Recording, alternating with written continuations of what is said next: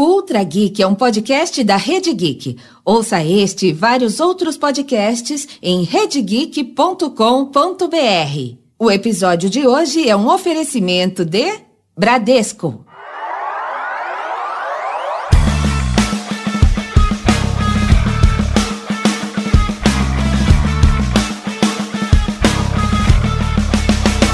Faltavam 10 minutos para meia-noite do dia 7 de fevereiro de 2018, quando a terra começou a tremer na cidade de Hualien, no lado leste da ilha de Taiwan. O tremor foi grande, 6,4 de magnitude na escala Richter. Nove pessoas morreram e 200 ficaram feridas. As impressionantes fotos do hotel Yanmen Tsuiti, tombado de lado com 196 pessoas presas esperando socorro, resumem a destruição daquele dia. Pouco mais de um ano depois, em 4 de abril de 2019, um terremoto da mesma magnitude atingiu novamente a ilha.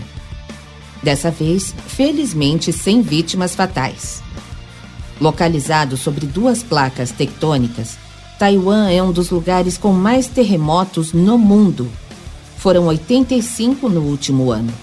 Praticamente um a cada quatro dias.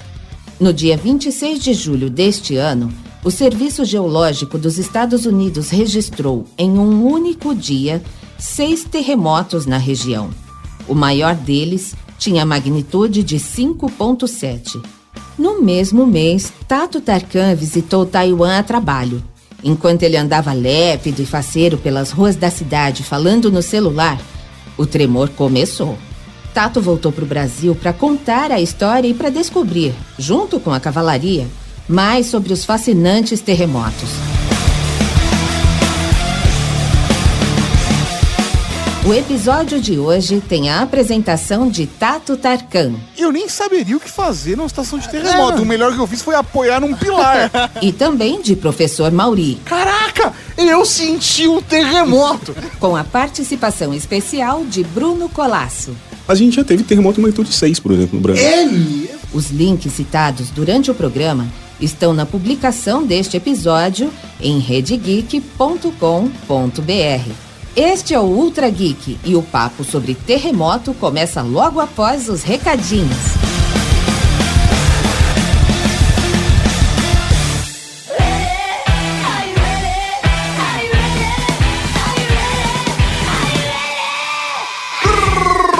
Recadinhos, Cavalaria Geek!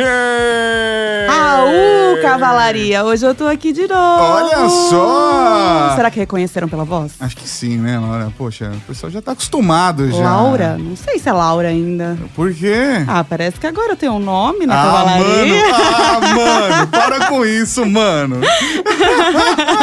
Vamos lá, recadinhos do coração nesse Ultra Geek, que é de tremer nossos corações. Falamos de terremoto com a participação especial de Bruno Colasso. Está impressionante de bom. Mas vamos passar os recadinhos para que não percamos o tempo, por exemplo. Cadastro de aniversariantes do mês. Não podemos perder, gente. A gente tem que fazer. Entra lá em redgeek.com.br barra aniversário e se cadastrem. Fiquei sabendo que todo mês tem cartinha. E na cartinha tem presentinho. Exatamente. Então, se você quer receber uma lembrancinha do coração da Rede Geek, vai lá em redgeek.com.br barra aniversário e faz o seu cadastro. Não custa nada. Aproveita e permite que a gente possa te enviar e-mails. Porque aí, quando a gente fizer um evento na sua cidade, no seu seu país, no seu estado, na sua região, no seu continente. A gente pode te avisar e você pode participar e encontrar a gente. E se você tá fora do Brasil, não deixe de fazer também, porque já rolou evento internacional. É verdade, já rolou encontro da Cavalaria Geek na Ásia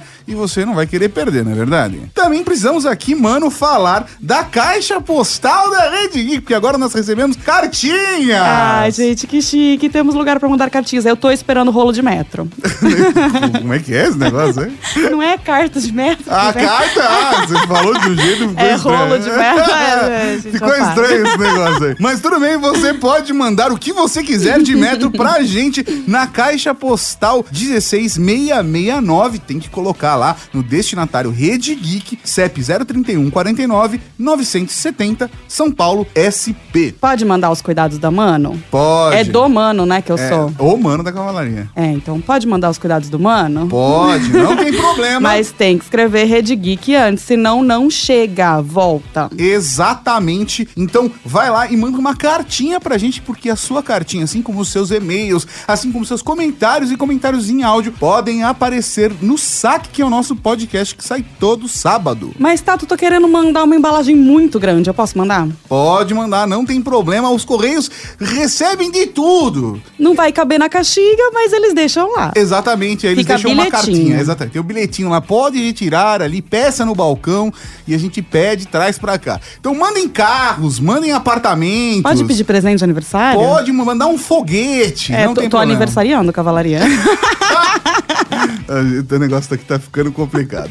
Mas Não vamos- perde a oportunidade. Meu Deus, aproveitando também quero falar do nosso canal do YouTube que está uma delicinha com vários conteúdos bem bacanas pra você que está só acostumado a ouvir a gente no podcast. Tem várias coisas bem bacanas que saíram recentemente lá no canal da Rede Geek, como por exemplo, a live que nós fizemos de lançamento do Galaxy Note 10 e o hands-on exclusivo também que nós fizemos está lá, assim como vários conteúdos de ROG Phone 2 que quase ninguém tem no mundo inteiro. E a gente já fez gameplay de PUBG pra galera que é gamer e que quer ver no celular. Nós também já fizemos unboxing do ROG Phone 2. Tem muita conteúdo bacana. Dá uma olhada youtube.com barra Rede Geek. Fiquei sabendo que rolou até debate sobre o novo Note 10. É verdade. Tivemos na semana retrasada, né? Um, o que esperamos do Galaxy Note 10. E na semana passada, no update, teve também um debate sobre o que nós achamos dos lançamentos da Samsung e nossas expectativas. Então é isso, mano. Que tem agora, que tem agora, que tem agora? Podcast. Podcast! Podcast!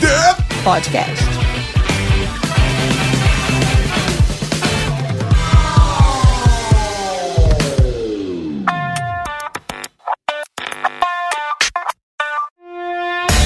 Se você digitar a palavra terremoto no Google, vai ver de cara os últimos terremotos que aconteceram no mundo e a localização exata de cada um deles. O resultado é, no mínimo, instigante. Enquanto os textos deste programa estavam sendo escritos, um terremoto de 5,4 de magnitude na escala Richter aconteceu no litoral do Chile. E os registros não pararam. Quase todo dia tem um terremoto de escala significativa acontecendo pelo mundo. Em alguns dias são três, quatro, cinco grandes tremores no planeta. A mídia internacional não dá conta de noticiar tantos abalos sísmicos. Isso sem falar nos terremotos menores. O site earthquaketrack.com, que faz o rastreamento dos terremotos no globo, relata que só nas últimas 24 horas foram 173 abalos sísmicos. A terra dança sob nossos pés. E os terremotos, seus mensageiros, não nos deixam esquecer quem manda por aqui.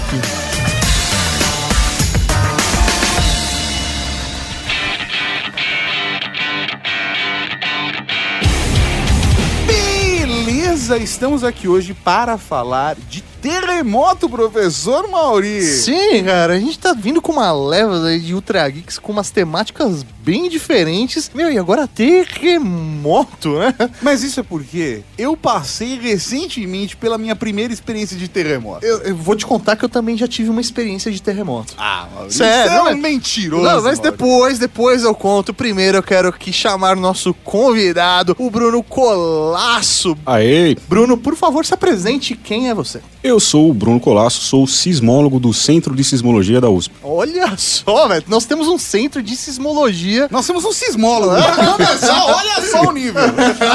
É, não são muitos no Brasil, né? E Bruno, como que você chegou nessa área de sismologia? Como você começou a atuar nessa área? Cara, eu sou geofísico, né, primeiramente. Eu fiz geofísica na, na USP mesmo, me formei em 2008. Alguém sabe o que é geofísica? É, não, eu sei, mas eu vou deixar você falar.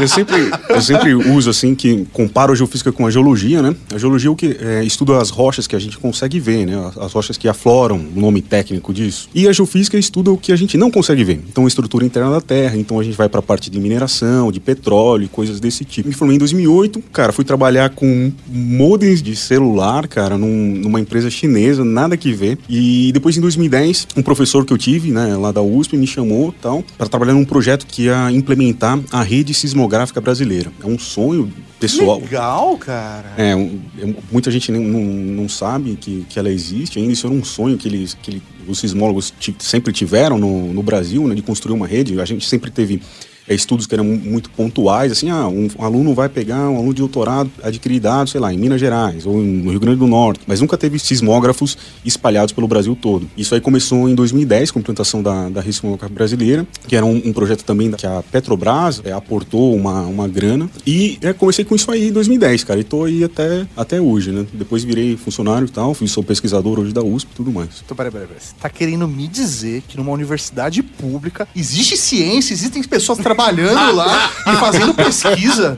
pra você ver, né, cara? Caramba, velho! Inclusive, isso é um tema aí meio polêmico hoje, né? Que a gente precisa divulgar bastante, né? A gente tem uma parte de culpa, eu acho, também, de que a ciência no Brasil que é produzida majoritariamente nas universidades, mas isso não tem divulgação, então as pessoas não sabem e tudo mais. Mas tem um movimento cada vez maior, assim, principalmente para quem ouve podcasts, de conteúdos científicos sendo divulgados através de podcasts. São trabalhos muito bacanas que eu não vou nem citar os nomes dos programas aqui, porque eu seria injusto com os outros que eu vou esquecer.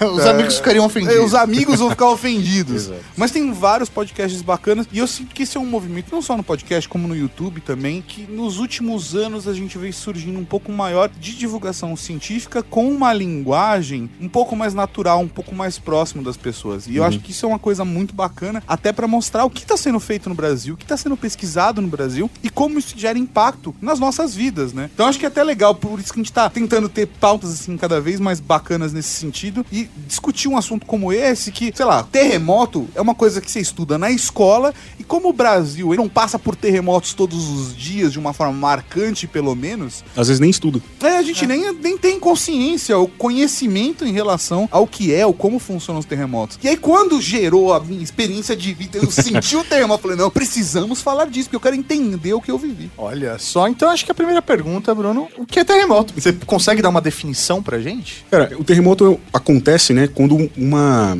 energia é liberada, né? Mas eu não gosto muito desse termo, porque o que é uma energia que se libera? É muito difícil de explicar isso assim. Não é palpável, né? Exato. Sei lá, uma energia liberada, pode ser uma bomba explodindo, pode ser descarregando uma, uma bateria de um carro, ou pode ser, sei lá, quando você ouve Dancing Days depois de quatro copos de vodka. É por aí.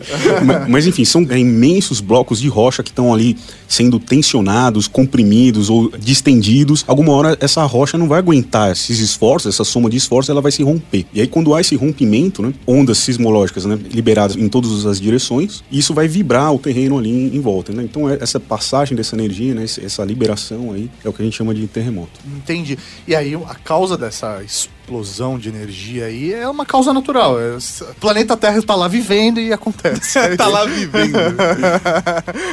Muito bom. Tudo isso é por conta da movimentação das placas tectônicas, né? Na escola a gente aprende um pouco da estrutura, de como funcionam as placas tectônicas, de que elas estão sempre se movimentando, etc. Então é, é isso que gera esses tremores, são os pontos de contato. A grande maioria, a imensa maioria, é, é por isso. Então, se você tiver curiosidade, pesquisar aí agora onde estão as placas e onde estão os terremotos no, no, no mundo, você vai ver que os, cada pontinho do terremoto vai desenhar as bordas das placas. Então, a grande maioria dos terremotos acontecem nesse contato em, entre, entre as bordas. E aí existem contatos de vários tipos, que destruição, ou, onde nasce assoalho oceânico, por exemplo, onde ele é destruído, outros que uma placa se esfrega em relação à outra. Então, existem diversos contatos. Isso aí vai gerar terremotos mais fortes ou mais fracos e tudo mais. Mas acontecem terremotos também no centro dessas placas. E aí geralmente eles são mais fracos, mas eles acontecem também. É muito mais difícil explicar por que esses terremotos que a gente chama de intraplacas, que, por que eles acontecem, né? Que estão mais distantes da, das bordas. Mas a gente já tem uma explicação para isso ou ainda está sendo estudado esses terremotos intraplacas? É muito complicado, né? Então, até hoje é, existem terremotos intraplacas muito fortes que a explicação é muito difícil e outros que são menores que seriam mais fácil de explicar porque é algum esforço mais local ali. Mas todos têm a ver também com, com a, a movimentação das placas. Então, por exemplo, no caso do Brasil, o Brasil ele está na placa sul-americana e essa placa sul-americana, como a gente sabe, o Brasil está se distanciando da África, né? Isso aí tem uma taxa de 3 centímetros por ano, mais ou menos. Nossa, bastante. né? E, e do outro lado, se a gente olhar para o Chile, Questão de perspectiva pro Maurino, é 3 centímetros é bastante. Não, quem sou eu pra julgar, né, cara? Não, Pensando que a gente já, tipo, te- teve a Pangeia, né? Nossa, é bastante. É muita coisa. Pois é, e do outro lado, no Chile são 7 centímetros por ano. Então, a placa de Nazca, né, que entra por debaixo do Chile forma os Andes, entra aí com uma taxa de 7 centímetros por ano. Caramba. Então, o Brasil está no meio disso aí, está sendo apertado pela placa da África e pela placa de Nazca. Então, é, essas tensões, também esse soma de esforços, geram é, esforços dentro do, do território nacional que acabam gerando também tremores, além de fatores mais locais também. Mas, Bruno, peraí, desculpa, mas você está aqui desqualificando a minha bisavó. Porque minha bisavó Nossa, falou que nós, brasileiros, éramos abençoados porque nós não tínhamos tufão e nem terremoto aqui. Você está dizendo que o Brasil tem terremoto. Não, ele tá agora. falando que sua bisavó é esterrada. então, pelo amor de Deus. Eu acho que talvez não tivesse internet na época, sua bisavó infelizmente não.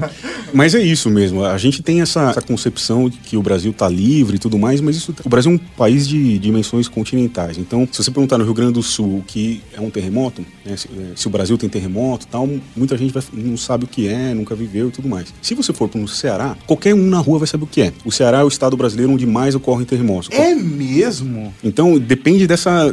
com quem você está falando, dentro do Brasil mesmo. Porque o Brasil é um país muito grande, né? Se a sua bisavó fosse cearense, certamente ela ia falar, contar uma história diferente. falar tufão, mas não ia falar terremoto. Olha Mas só. aí o caso dos terremotos no Brasil são essas intraplacas. São terremotos intraplaca, isso.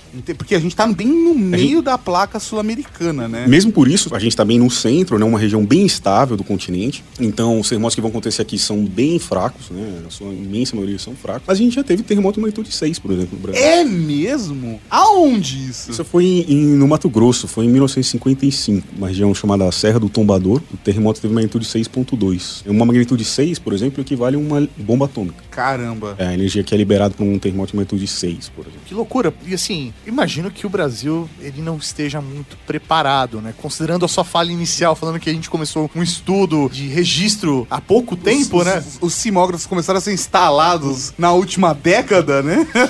Então, realmente, sei lá, imagino que a gente não tem uma estrutura, por exemplo, de, de arquitetura civil, sei lá, para construir um prédio pensando em terremotos, né? Na verdade, a gente até tem. É? É, principalmente, por exemplo, as grandes obras de engenharia. Estou falando de usinas hidrelétricas, a usina de Angra, por exemplo. Elas foram, sim, é, projetadas para aguentar tremores. O que a gente normalmente não leva em conta são as, as- as construções menores, né? Casas e tudo mais. Mas ainda assim a gente tem uma certa vantagem, eu imagino, em relação a outros países do mundo, pelo tipo de construção que a gente tem no Brasil, né? Feita com tijolo, bloco, é, barra de aço, as paredes têm muito mais estrutura. Não tô dizendo, sei lá, um prédio de 15 andares. Sei lá, eu me preocupo muito mais com o superfaturamento das obras do que necessariamente com a estrutura deles. Porque tem muitos casos nos Estados Unidos que é tipo estrutura de madeira e drywall, né? Claro. Isso é. impacta ou, ou não? Eu tô ficando maluco, não Não, conheço. obviamente impacta. E além disso, por exemplo, acontece muito lá fora, por exemplo, no Chile, o que acontece um terremoto de magnitude 8, não acontece nada, sei lá, morre 10 pessoas. Acontece um terremoto de magnitude 6 no Haiti, morre milhares. Então isso dá uma dimensão de como as estruturas são preparadas para receber.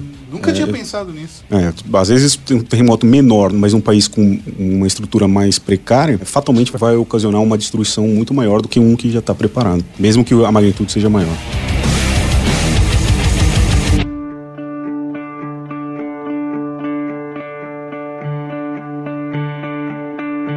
Em 1959, a cidade de Porto dos Gaúchos, a 644 quilômetros de Cuiabá, no Mato Grosso, recebia seus primeiros colonos. Poucas casas, pouca gente, vida pacata e sem muita novidade. Eis que, em 5 de fevereiro daquele ano, algo aconteceu. Um ruído contínuo, semelhante a um trovão, começou a ser ouvido na Vila dos Colonos. De repente, as casas começaram a tremer forte. Na cantina da empresa fundadora da cidade, as vigas rangeram e os objetos foram todos ao chão. É o fim do mundo! saiu gritando um colono. Isso é meteoro, meu povo. Deve ter caído um aqui perto, sugeriu um outro. Um médico tentou uma explicação mais científica. O ruído decorre do excesso de chuva e das águas que estão penetrando na terra e alcançam matérias em fusão. Ainda teve quem achasse que a onda sísmica tivesse origem nas regiões vulcânicas do Peru ou do Chile.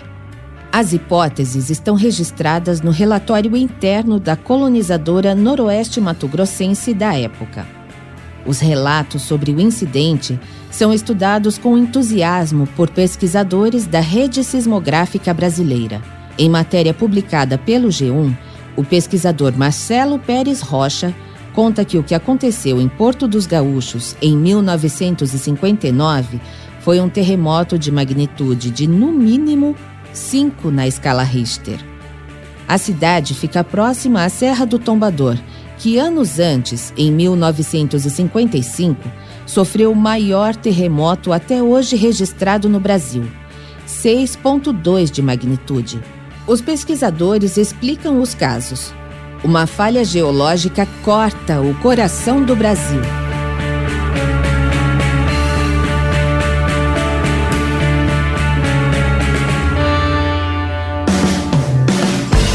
Eu tenho uma pergunta que eu sempre tive é, dentro de mim, desde a escola. As placas tectônicas, Você elas sabe são... que você podia ter perguntado pra professora de geografia. Eu sei, mas eu fiquei com vergonha. Porque a Maria Joaquina tava perto, eu não queria passar vergonha. Mas as placas tectônicas, nós temos registros delas em estruturas diferentes? Ou elas sempre foram mais ou menos da mesma forma? Sei lá, já aconteceu da placa tectônica se dividir em dois? Poderia acontecer, sei lá, com a pressão que a placa africana e a placa de Nazca estão fazendo, sei lá, a placa sul-americana rachar no meio? Poderia acontecer um negócio desse, uma maluquice dessa? Sim, é assim que são criados os oceanos, por exemplo. Então, é, What? É, isso é um fenômeno que a gente chama de rift, então onde a placa vai se dividindo e vai abrindo um oceano no meio, assim. Então o desenho das placas já mu- mudou, né, com a evolução do, do planeta e os continentes estão dançando, cara. Então existia uma configuração inicial, isso aí foi sambando, aí foi dançando. Por exemplo, o que eu gosto de- mencionar sempre é, por exemplo, a Índia era colada lá no sul da África e alguma hora ela se desprendeu e saiu que nem uma louca desvairada correndo lá pra Ásia, bateu lá no Hima- no- nos Himalaias e começou a montar lá a cordilheira, lá o Tibete e tudo mais. Então Saiu desenfreada, assim, demorou milhares e milhões de anos. é porque é, que se é, existem essas animações, tá, esses estudos, essa modelagem e a velocidade que a Índia foi, foi um negócio absurdo, assim. Foi poucos milhões de anos. Absurdo. Absurdo. Quase, sei lá, tá vendo? 3 centímetros por ano, filhote. É verdade, já tá nos metros por ano. É assustador, cara. É, então essa configuração do planeta, né, vai mudando ao longo dos anos. Eu queria compartilhar aqui, então, a minha experiência com o terremoto que tá, tá tirando sarro de mim. Mas Aí depois tirou um sarro de mim, porque eu já falei que fiz mais de 10 anos de artes marciais. A galera tirou um sarro porque eu tô gordo. Agora eu quero ver a história de terremoto do Mauri. Cara, foi muito louco porque eu estava em São Caetano do Sul, que é onde São Caetano, um pequeno gigante. Pequeno gigante aqui na ABC Paulista, meus pais moravam com meus pais, né? E eu tava no meu quarto e eu senti, tipo, um, um tremor. Só que, meu, foi um tremor muito fraco, né? Quase como se tivesse, sei lá, passado um caminhão Caminhão. na rua e aí você tem aquela sensação do tremor, né? Só que ela não foi só o tremor, eu senti dentro de mim uma sensação diferente, quase um pouco de náusea, sabe? Da- Aquela estranheza. E aí, beleza, né? Tipo, olhei pro lado tal, olhei na rua, não passou caminhão. Ah, deixei quieto, né? Aí deu tipo, mano, sei lá, 20 segundos, popou uma mensagem no ICQ pra mim lá, ó. "Au", sabe? Aí uma amiga minha de Sorocaba falou: Maurício, você sentiu um terremoto? Caramba. Eu falei, como assim? Eu falei, eu senti um tremor, como você sabe, né? Ela, não, porque acabou de sair uma, uma chamada na Globo aqui, falando que o, o estado de São Paulo tinha passado por uma situação de tremor e que uma das cidades que mais tinham sentido o tremor era São Caetano do Sul. Foi, isso foi 2008? Foi 2008. E aí eu falei, caraca, eu senti um terremoto. aí eu saí do quarto, abri a porta e falei, e aí galera, vocês sentiram terremoto também? Não. Não, você tá, tá louco? Não tem terremoto no Brasil, só Pisavano falou. Quem que é abençoado por Deus? Que não tem terremoto nem tufão aqui. E aí foi quando eu senti um terremoto e não sabia que era um terremoto. É, você mora em prédio? Moro em prédio. Ah, então. Esse terremoto foi de 2008, aconteceu em no mar, na verdade, né? Foi em É um maremoto, então. é, podemos chamar assim. Mas existe maremoto mesmo? Existe. Não existe. E é um terremoto que acontece no mar. É isso. Eu acho isso muito curioso. Eu acho, não, peraí. Eu acho isso muito, eu acho isso muito curioso. Por conta desse, desse, dessa, desse, dessa brincadeira de palavras que, os sismólogos fazem.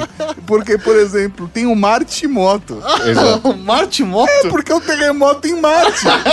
Se o terremoto é na Terra e o maremoto é no mar, tem o Martimoto. Tem o Luamoto, que é um Moonquake. Ah, que da hora. Então por isso que eu estou rindo com o maremoto. Eu acho muito curioso. Não podia ser só terremoto na Lua. Mas tudo bem, não quero julgar. Continuem, continuem. Então foi 2008, foi no mar esse terremoto. então. É, foi em- na costa lá de, de São Vicente e teve magnitude 5, cara. Caramba! Então por isso foi sentido aí bem longe. Então, realmente, eu passei por um terremoto de magnitude 5, tá? Maurito. Chegou em São Caetano. 3 Subiu a serra. centímetros. Subiu a Exatamente. Saiu de São Vicente, chegou em São Caetano 3 centímetros. Mauro. Mas não vou julgar, não vou julgar. É muito curioso isso, porque eu passei pelo terremoto em Taiwan e a minha experiência foi muito maluca, porque eu estava na rua. Não era meu plano. Eu estaria num prédio na hora do terremoto, mas houve uma mudança de planos. A minha esposa pediu pra eu comprar um negócio pra ela em Taiwan e aí eu estava no telefone Moamba, né? na verdade, não. Mas eu fui falar no telefone com o Felipe Rios, da Cavalaria Geek. Tava no telefone com ele, trocando ideia. Ele mora em Taiwan. Ele mora na região de Taipei e ele tava mais perto do ponto mesmo onde foi o abalo. né? E aí eu estava no telefone com ele, tirando dúvidas sobre esse tipo de produto que ele conhece melhor do que eu. Bonecas infláveis. Exatamente, Mauri. Minha esposa falou: traz uma boneca inflável de Taiwan. Foi isso. Queria entender como funciona sua cabeça. E aí eu tava conversando com ele e ele virou e falou: Nossa, você sentiu isso? Eu falei: O que? Ele? Terremoto. Na hora que ele falou terremoto, eu na rua, a minha reação natural foi olhar em volta e rapidamente apoiar na parede, porque eu não sabia como é que era um terremoto. falei: Se tremer tudo e eu cair, eu vou estar apoiado num lugar. Não passou na minha cabeça que o prédio podia desabar em mim. Não passou, mas eu fui rápido. Se foi uma decisão boa, questionável, mas eu fui rápido. Apoiei no prédio. Na hora que eu apoiei no prédio, eu senti essa sensação que você descreveu como náusea, mas pra mim foi de ficar completamente desnorteado. Você perde um pouco a noção do que tá acontecendo. Parece que tá tremendo tudo e seu corpo dá um tilt. Você fica meio tonto, mais do que o normal. Ainda mais porque você ainda não tinha vivido essa experiência. Então era. como- Você não tinha. não sabia o que esperar dela. Exatamente, eu não sabia o que estava acontecendo. Eu sabia porque ele falou no telefone que era um terremoto. Sim.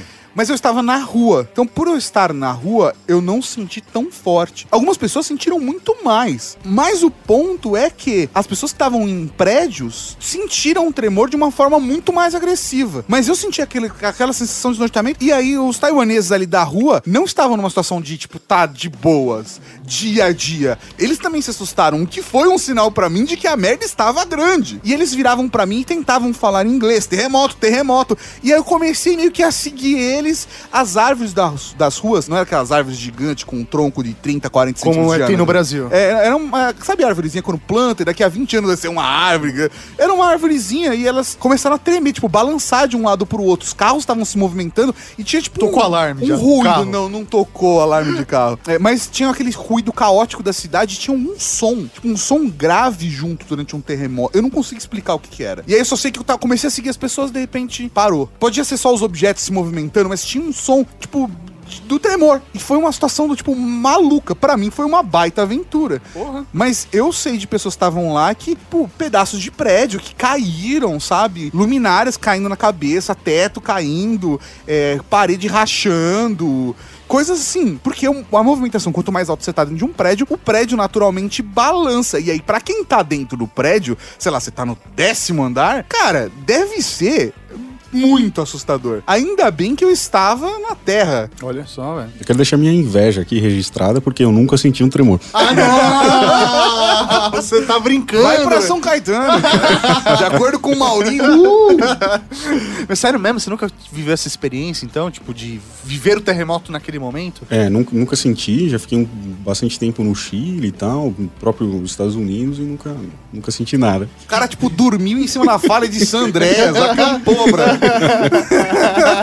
Tipo, na casa da árvore, sabe? pra ver se sentia alguma coisa. Então o que você tá me dizendo é que a gente ainda não consegue prever um terremoto. Ah, sem dúvida. É, eu, eu, particularmente, não estou sozinho nessa, mas acredito que nunca vai ser possível, né? Mesmo com o avanço aí da tecnologia, muitos outros sismólogos e cientistas e tal, a gente acha que nunca vai dar.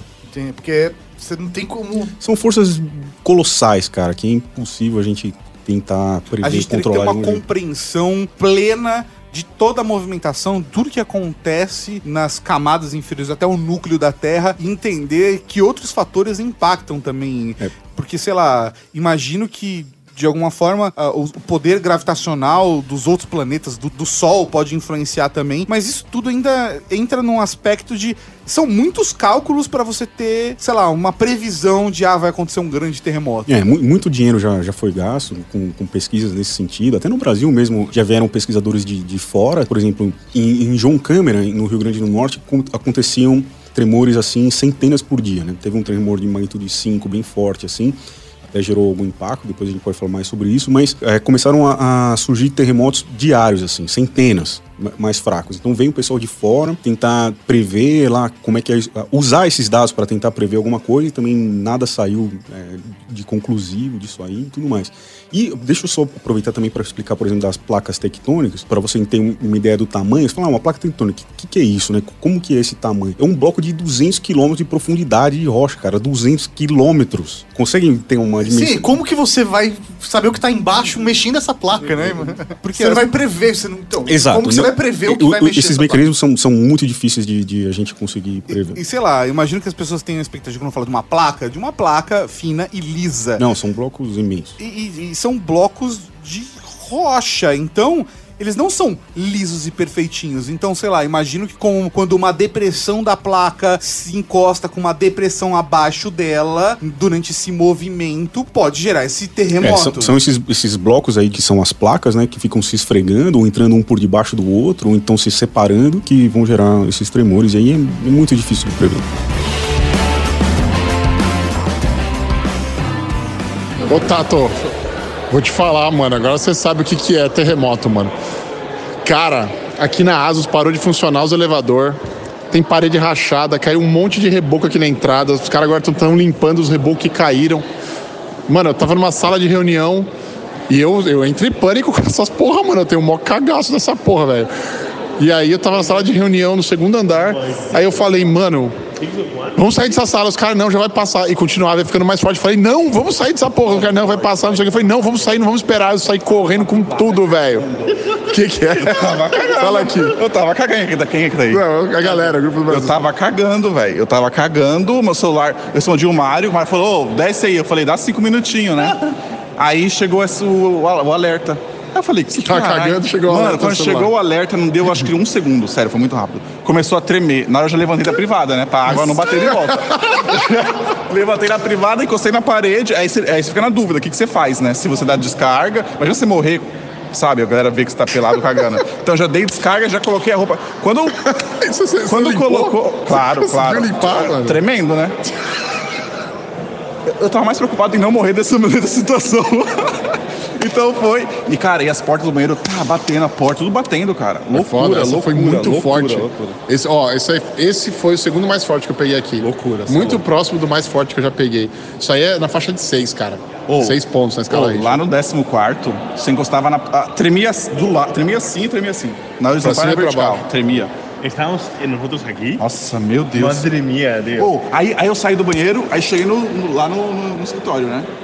Galera embaixo da mesa, Marcelo. Os taiwaneses embaixo da mesa. Ah, então fudeu mesmo. Tipo, ah, meu Deus, ai, Ah, meu não, Deus. Aí eu falei, caralho, eu quero voltar pro Brasil. No, es la primera, es la primera vez, se lo decíamos, es la primera vez que vemos a gente chillar y correr.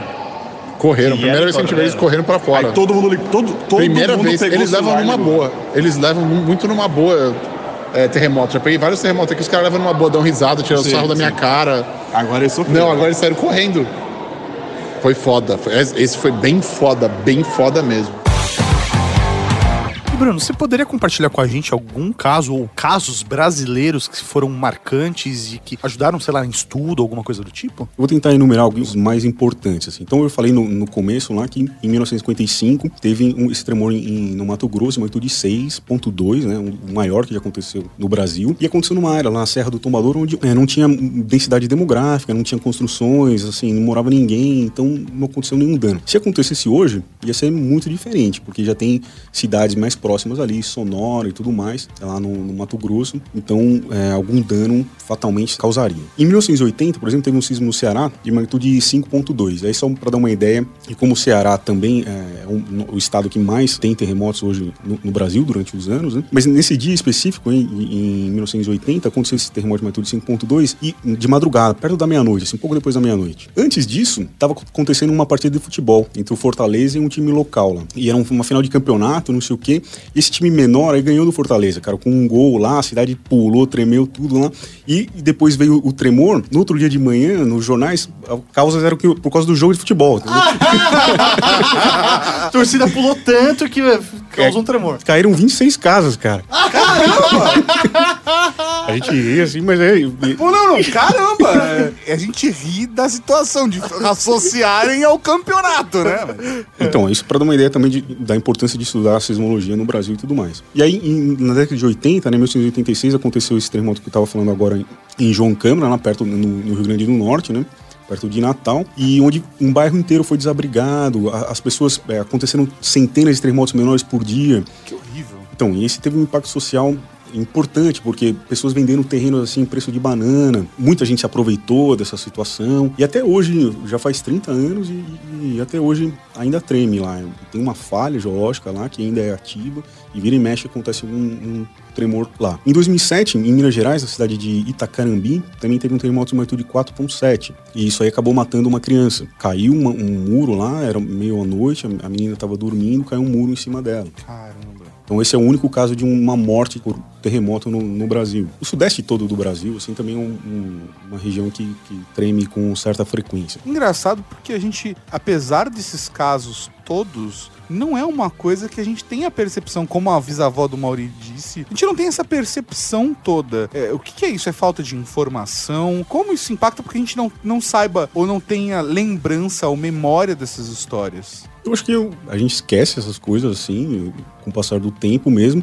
E também uma parte de divulgação tanto científica quanto da, do próprio ad- advento de internet e tudo mais. Jornais, na época, também tipo, tem uma nota aqui e depois nunca mais fala sobre isso. Essa coisa acaba no, no esquecimento mesmo. Principalmente esses casos mais antigos. Hoje as pessoas sentem, reportam. Então, por exemplo, é, há pouco tempo atrás aconteceu um, um terremoto em, em Minas Gerais que a gente recebeu é, 100 relatos, cara, em poucas horas, assim, de- das pessoas que procuram, ligam pra gente tal, que sentiram. Então elas- as pessoas já começam a estar mais informadas e procurar saber o que tá acontecendo e tudo mais. Então isso aí vem mudando também com o tempo. A gente tá falando aqui sobre escala, né? Ah, magnitude 6, 5 e tal. Você pode explicar pra gente como funciona essa escala? A diferença entre a magnitude 5, você falou 5.1, como que é isso? A, magnitude é um, é um- um valor de uma energia, né? Um, tanto de energia liberada. Isso aí tem em joules, está um padrão lá estabelecido por Richter. E existem vários tipos de magnitude. Cada um deles, às vezes, vocês estão, sei lá, agora procurando sobre mais informações sobre terremotos, fala, ah, magnitude MB, magnitude MS.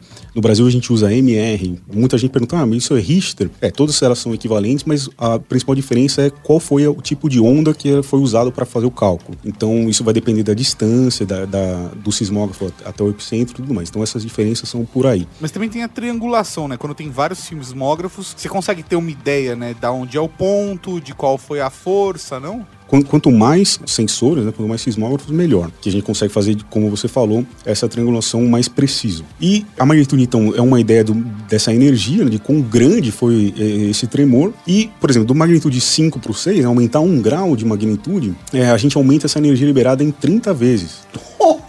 Tá, então é bastante diferença entre um 5 e É, um 6. é, isso, é uma escala logarítmica. Não, só pra você comparar, hein, Maurício? Você falou que sentiu um 5, eu senti um 6. só pra ter essa... Pra você colocar em perspectiva aí, contar essa historinha de São Caetano. E outra curiosidade também é que não tem, por exemplo, ah, a ma- magnitude Richter, né? Que vai, é uma escala que vai de 0 a 10. Quantas vezes você já ouviu isso? Então não, não tem nem limite inferior e nem limite superior também. Então existem magnitudes negativas, É mesmo? é, são os microtemores que a gente gente chama, né? Então tem uma. A gente consegue calcular alguma magnitude lá e ela dá menor do que zero. Assim como seria, sei lá, temperatura, dá pra chegar a temperatura menos 2. Não é uma parada impossível porque é menos do que zero. Exatamente, só significa que foi bem fraco em relação ao, ao padrão que é estabelecido, né? E magnitude superior também não existe, assim. O maior que a gente aconteceu hoje foi magnitude 9.5 no Chile, em, em 1960, mas de repente pode vir um maior. E qual é esse limite? É o limite que as rochas conseguem suportar, o planeta consegue suportar. Então, uma magnitude 11 talvez racharia o planeta no meio. Vai acontecer isso, né? Muito difícil. Espero que não. Mas, assim, também não tem esse limite superior. Mas agora que vocês têm já essa rede com 80, 90 sismógrafos ao redor do Brasil, vocês já conseguiram captar mais dados e mais informações referentes a casos e situações relacionadas a esses tremores no Brasil? O que que vocês descobriram de diferente nessa década? Vocês já têm alguma coisa que vocês já podem falar em relação a isso? Ou ainda está sendo pesquisado? Como que, como que tá essa relação? Porque eu imagino que depois de vocês colocarem sensores, algumas coisas que vocês não sabiam estão sendo descobertas a partir disso. Exatamente. Esses sensores eles ficam é, adquirindo dados em, em tempo real, né? E 24 horas por dia, 7 dias por semana, 365 dias no ano e tudo mais. E a gente tem, por exemplo, tremores hoje na região do, do Amazonas e tudo mais que a gente não, não tinha esses dados, né? Não tinha sensores lá. Então a gente hoje já sabe que existem alguns tremores por lá. É, também ajudou bastante para eventos que a gente chama de sismos induzidos, né? Então, por exemplo, a gente tem hoje a região de Londrina, eh, no Paraná, que estão acontecendo tremores lá por causa de, de poços captação de água, né? E essa rede brasileira con- contribui de algum jeito para entender como esses tremores estão acontecendo na cidade. Mesma coisa em, por exemplo, em Taquaritinga, aqui no interior de São Paulo, mesma, praticamente a mesma situação de poços perfurados. Tem um tipo um poço artesiano que tá tirando água de um lençol e aí por não ter água tá tirando a lubrificação, é, É, por isso? aí, é exatamente isso. Você tem. As rochas estão acomodadas de tal maneira e de repente aquela água não tá mais lá e aí ela vai tentar se reacomodar e gera um tremor. E, e não é um poço, né? São dezenas de poços. E é- essa rede contribui com esses estudos de, de algum jeito. Que legal. E o governo brasileiro tem algum tipo de trabalho de controle disso, ou ajudar a população, ou algum tipo de preparo caso tenhamos uma, uma tragédia muito grande? Eu em nem relação- saberia o que fazer numa situação de terremoto. O melhor que eu fiz foi apoiar num pilar.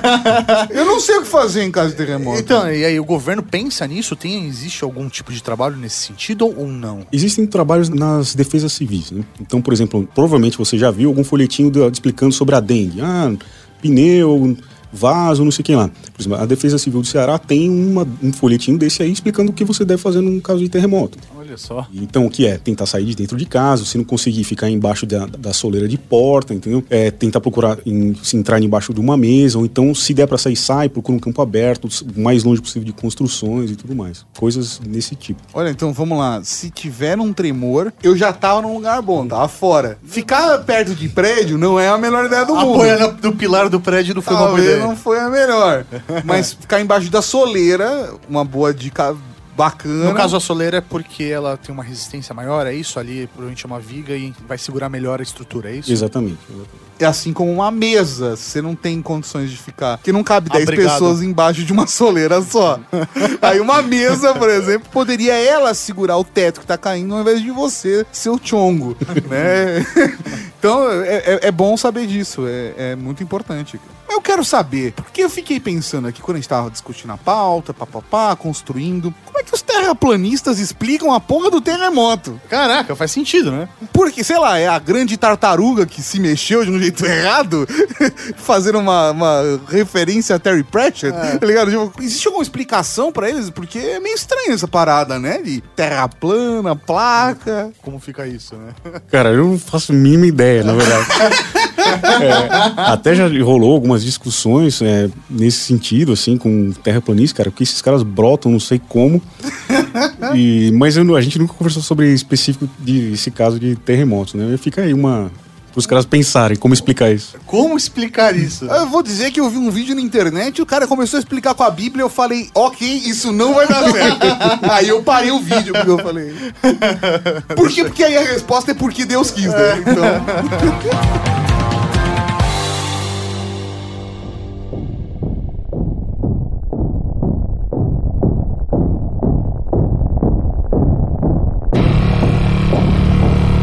início de julho, a região da cidade Ridgecrest, na Califórnia, sofreu dois terremotos de grandes magnitudes.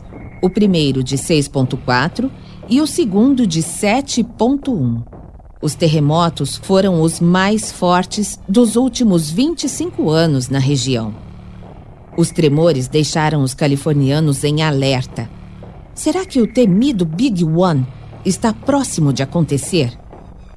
O Big One, como é chamado, é um esperado mega terremoto que pode atingir o oeste americano. Segundo os pesquisadores, em algum momento as placas tectônicas responsáveis pelo surgimento da gigantesca falha de San Andrés podem fazer nascer o Big One e seu grande potencial de devastação. Na entrevista publicada pela BBC, a sismóloga Lucy Jones afirma que o Big One será um terremoto de magnitude de 7,8 ou 8 na falha de San Andrés. A última vez que a Califórnia viu um terremoto de magnitude de 7,8 foi em 1906, quando a parte central de San Andrés se rompeu. O terremoto quase destruiu São Francisco, deixando mais de 3 mil mortos. Seguindo as informações publicadas pela BBC, os cálculos mais conservadores sugerem que um novo terremoto dessa magnitude na região pode causar cerca de 2 mil mortes e deixar mais de 50 mil feridos. Catástrofe para filme nenhum de Hollywood colocar defeito.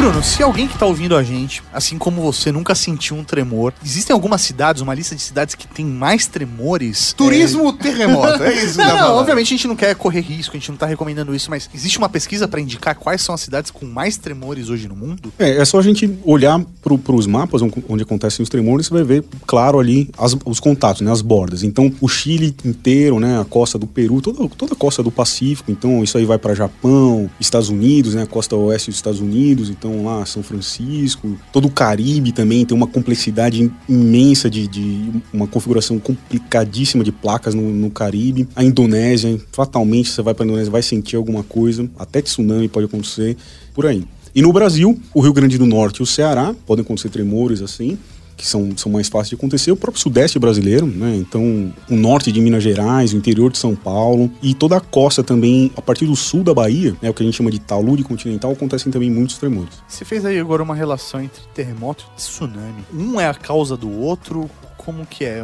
Porque teve um, um terremoto, vai ter um tsunami naquela Ah, pensei que região. você ia falar, porque teve um tsunami, vai ter um terremoto. Falando, Ou, tá- ou não, um tsunami pode prever um terremoto, não sei, porque você não sabe onde ocorreu aquele É. tsunami.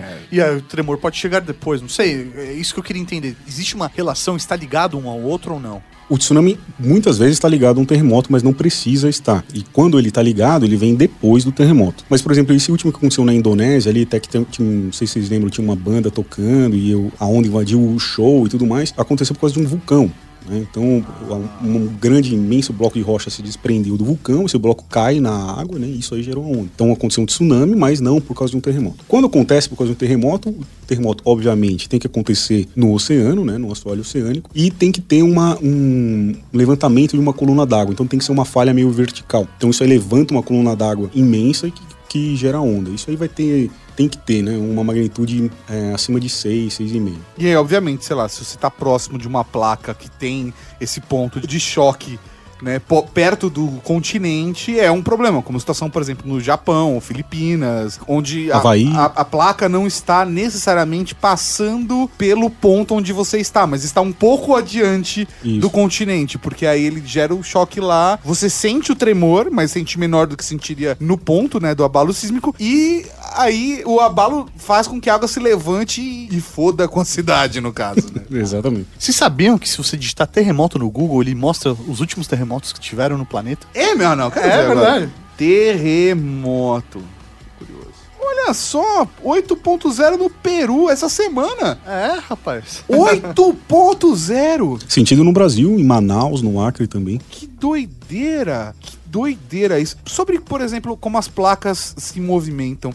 Eu tinha visto um vídeo falando da falha de San Andreas. E é Um vídeo que você viu foi um filme de Hollywood. é Isso, exatamente. Eu tava vendo um documentário de Mas, é, Hollywood. e eles marcam os pontos da falha de San Andreas com, tipo, uns bastões, assim, umas, uns postes, né, coloridos, para as pessoas entenderem aonde tá passando. E eu vi até um fato curioso de que tinha um ponto ali que tinha uma cerca e a cerca tava se separando. Tinha, sei lá, 10 metros de distância de cerca. Sei lá, não sei qual que é o período disso, mas, sei lá, de 7 em 7 centímetros. Uou, né?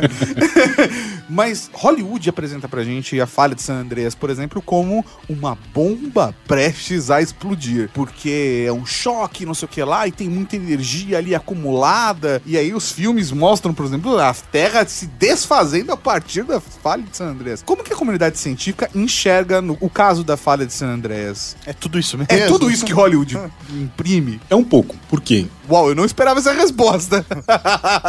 Porque ali uma falha que a gente chama de transcorrente, ou seja, os blocos de rocha estão se esfregando em relação ao outro. Então isso aí gera terremotos fortes, né? No caso já teve, destruiu lá São Francisco e tudo mais. Então há esse risco. Agora, se eu fosse apostar, fazer uma aposta aqui com vocês agora, onde vai acontecer um terremoto devastador nos próximos anos, eu não ia colocar lá. Colocaria numa região de que a gente chama de subducção, que é onde uma placa entra por debaixo da outra e onde acontecem os terremotos maiores do mundo, que é o caso do Chile, do Japão, da Indonésia, por exemplo. Então, se eu fosse apostar onde ia acontecer um terremoto devastador, eu escolho esse encontro que a gente chama de subducção, onde as placas são destruídas e não a falha de San Andrés. E um terremoto, ele pode fazer nascer um vulcão? Tem alguma coisa ligada a isso? Ou não? Eu tô viajando aqui. Porque, sei lá, minha, a minha cabeça de quem não entende porra nenhuma, tá? Existe, é bom existe pontuar, uma, é bom não, pontuar. lógico, não. Existe uma placa, ela ou é uma falha e isso não pode, sei lá, ter a saída de magma e surgir um, um vulcão, alguma coisa do tipo, ou não? Não. O- os vulcões são formados por um outro mecanismo totalmente distinto, que a gente chama de hotspots, né, pontos quentes. Então,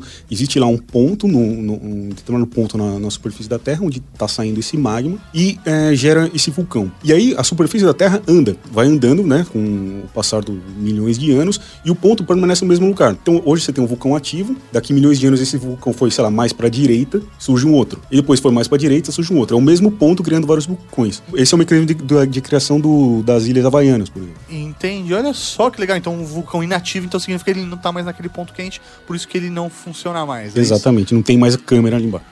E no caso, por exemplo, do Himalaia, que são duas placas se encontrando, né? E o Himalaia ele é construído por conta dessa pressão que as placas vão fazendo, elas vão subindo, né? Tem um caso onde elas vão descendo, onde elas passam uma por cima da outra, e- mas nesse caso as duas estão subindo. Qual que é o limite pro Himalaia? Porque ele continua aumentando de tamanho. Como que isso funciona? Também é um, um choque de placas, né, parecido com o que acontece no Chile, mas a diferença é o seguinte. Por exemplo, no Chile a gente tem um contato de uma placa oceânica com uma placa continental.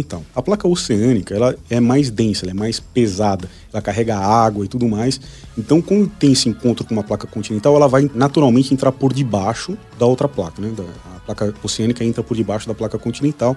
Isso aí gerou os Andes, por exemplo. No caso do, dos Himalaias, são duas placas continentais. Então, elas têm mais ou menos a mesma densidade. E aí, quem vai por baixo? Ninguém.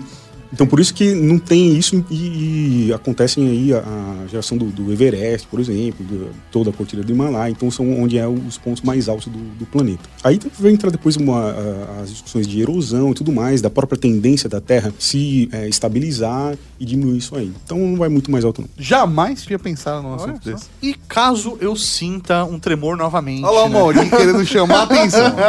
Ah, porque- Twitter, olha. Faz um vídeo e bosta no Instagram. Volta no Instagram. Não, caso eu sinta um tremor, eu tenho que fazer alguma coisa, eu tenho que notificar alguém. É Ou importante. eu posso fazer isso. É, ou eu posso, ou é importante fazer. Cara, é mu- muitíssimo importante. Principalmente porque às vezes acontece tremores em áreas é, menores e tremor de magnitude menor também, que talvez os nossos sensores não consigam detectar, né? O nosso sistema de detecção não consegue pegar de maneira automática. Então, as estações mais próximas até registram, mas aí depois vai, é, carece de uma análise manual nossa pra gente achar o tremor. Então, se as pessoas começam a reportar, ah, ó, senti alguma coisa aqui, é, isso ajuda a gente demais. Então, a gente tem hoje no nosso site, né? sismo.iag.us.br, você vai ver lá, encontrar um, um link lá por uma plataforma que é chamada Sentiu Aí, onde as pessoas podem reportar que sentiram um tremor. Então ela vai falar, ah, eu tava num tal lugar, senti um tremor tal hora, eu tava dormindo e acordei, ou é, balanço, caiu o livro da prateleira, vai responder um questionário e ajudar a gente nesse sentido. É sismo.iag.usp.br. E aí, por exemplo, essa questão do cair um livro algo do gênero, é pra vocês terem uma referência de quanto foi o tremor, a ponto de que, sei lá, um tremor de 3.0 não derruba o livro, mas um 4.0 poderia derrubar. Tem, tem alguma referência disso?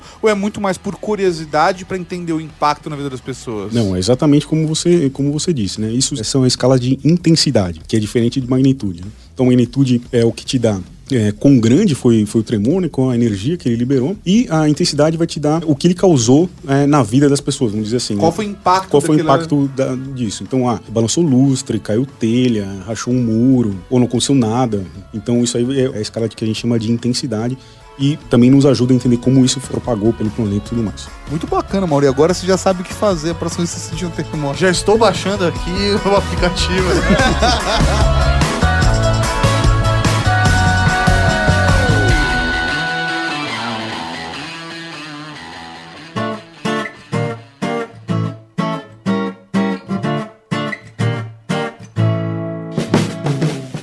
fazer parte da Cavalaria Geek e participar do nosso conteúdo? Compartilhe com a gente sua opinião em áudio pelo WhatsApp 11 98765 6950.